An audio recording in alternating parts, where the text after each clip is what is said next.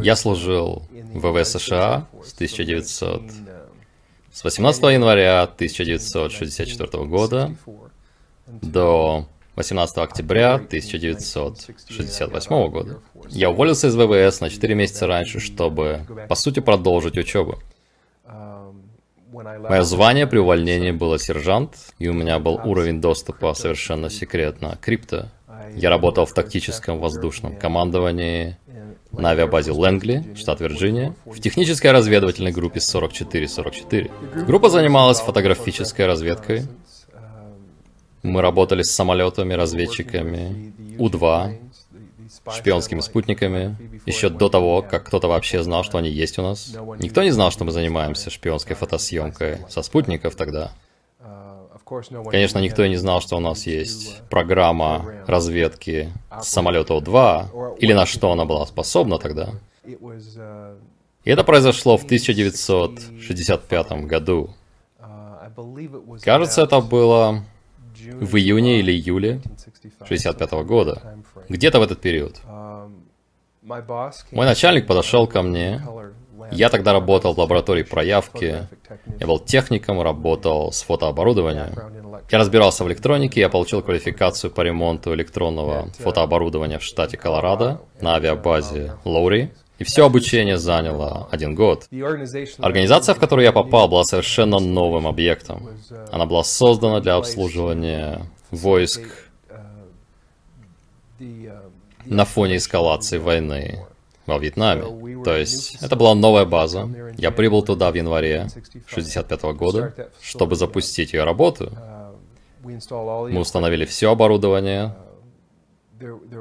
Там было все от печатных станков. Мы занимались картированием. Частью нашей работы было автоматическое сенсирование местности.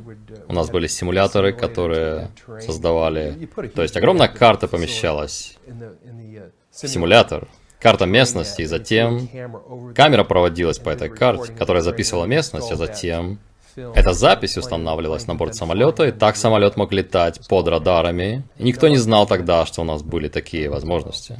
Короче говоря, я работал в лаборатории как-то раз, и мой начальник, штат-сержант Тейлор, подошел ко мне и сказал, что у них возникла проблема с каким-то аппаратом на территории базы.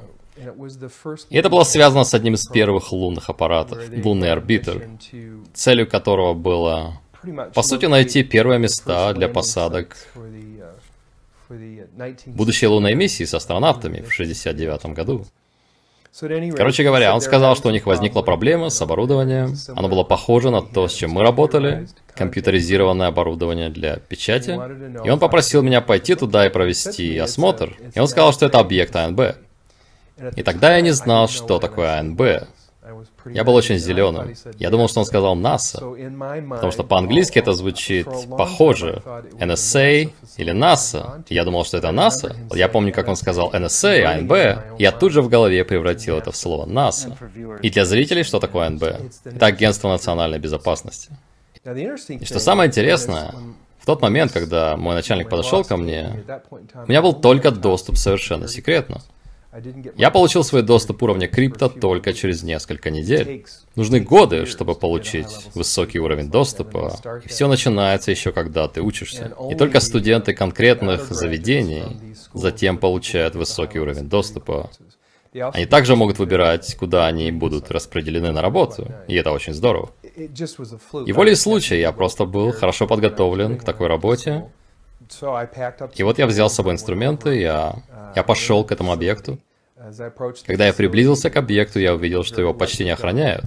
И, конечно, вся территория базы очень хорошо охранялась. И спустя годы я все удивлялся, что снаружи не было много охраны.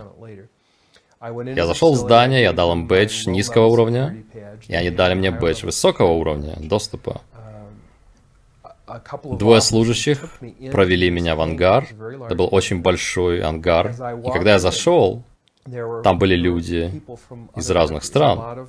Много людей из других стран, в гражданской одежде, с переводчиками и бейджах уровня доступа, свисающих с их шеи. Первое, что я подумал, Если это НАСА, что тут делают все эти иностранцы, все эти люди из других стран, говорящие на других языках?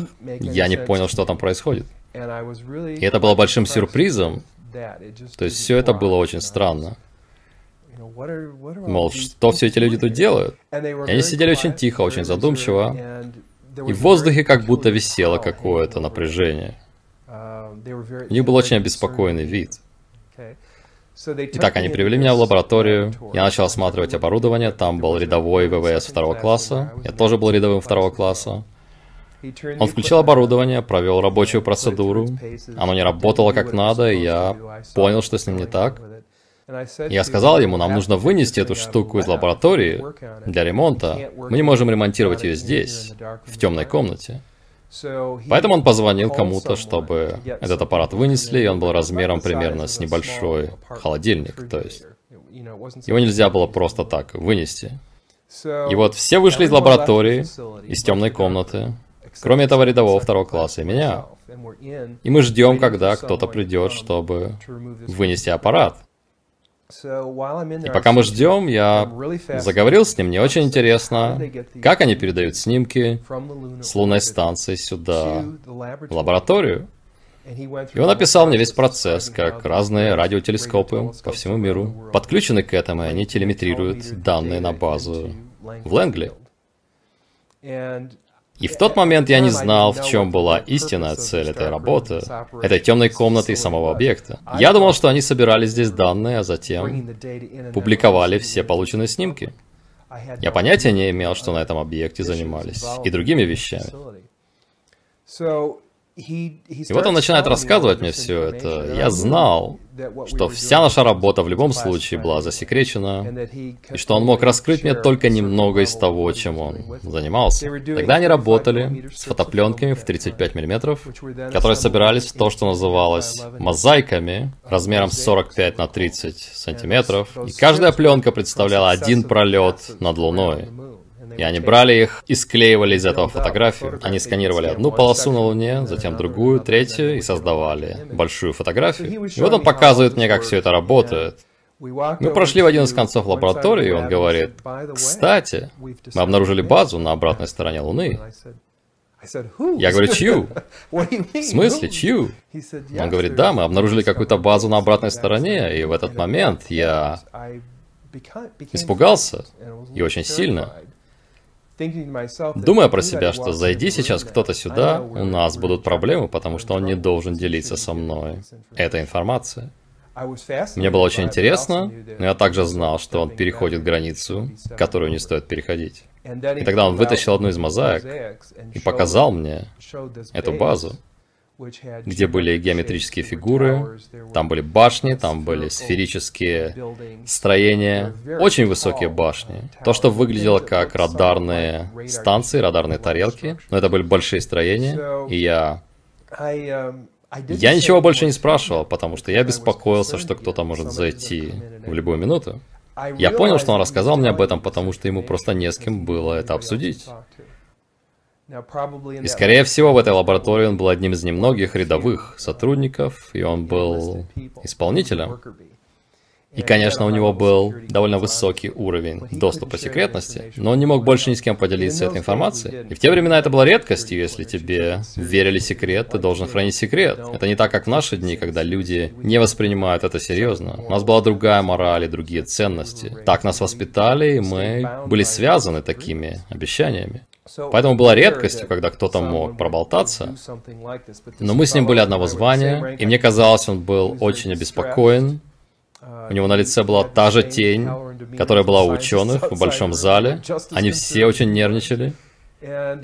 И, похоже, ему нужно было рассказать это кому-то. И на этом все завершилось. Я больше ничего его не спрашивал. Я просто отложил это в сторону. Что интересно, каждый день, когда я приходил домой, я все думал, как даже они расскажут об этом в новостях. Поэтому я включал телевизор и ждал, когда они объявят это в новостях. Мы обнаружили базу на обратной стороне Луны. По своей наивности, конечно. И вот прошло уже 30 с лишним лет, и мы до сих пор ничего об этом не слышали. Еще один интересный момент, это то, что я не знаю, какое разрешение было на этих снимках. Но я знаю, что при спутниковой фотосъемке, которой мы занимались, в моей лаборатории, можно было разглядеть номер машины со спутника. Уже тогда. Поэтому я знал, что у нас был такой уровень техники. Был ли такой же уровень на лунной станции? Я не знаю. И это всегда вызывало вопрос. У меня в голове, почему мы получаем такое низкое разрешение на снимках, которые мы получаем с Марса и всех остальных миссий, разрешение на этих снимках очень низкое. В то время как у нас еще в начале 60-х было гораздо высокое разрешение. Так что я не знаю, в чем тут дело. В одной из комнат нашей лаборатории была карта Синайского полуострова. И это была мозаика, составленная из спутниковых снимков. И она была 18 метров в длину и 18 метров в ширину. Она была огромная, с невероятной детализацией. Это было потрясающе. Я лично видел автомобили на спутниковых снимках, на которых читались номера. И они показывали мне это. Поэтому я точно знал, что это было у нас. И некоторые части той базы были очень высокими и тонкими строениями. Я не знаю, какой они были высоты, но я думаю, очень высокими. Вы видели снимки в профиль или угловые снимки с тенью? Это были угловые снимки с тенью, да. Там были сферические и куполообразные здания, которые были очень большими. Они должны были иметь масштаб около километра, потому что в масштабе всего большого снимка они очень выделялись, то есть это были очень большие объекты. На некоторых строениях, похоже, были очень отражающие поверхности. Пара строений, которые я видел, напомнили мне градирни на теплоэлектростанциях. Они были такой формы. Другие были просто очень прямыми и высокими, с плоской крышей. Некоторые были круглыми, другие выглядели как круглый ангар или теплица, то есть дугообразная крыша в форме теплицы. И все эти здания стояли рядом друг с другом. На снимке, который я видел, они были рядом друг с другом на фоне очень большого открытого ландшафта, да. Там было одно здание, похожее на параболическую тарелку, но оно было небольшим. Оно выглядело как радарная станция. Это было здание. Может быть, это и был радар, то есть... Рядом с ним было еще одно здание с усеченной крышей, то есть плоской крышей с углами.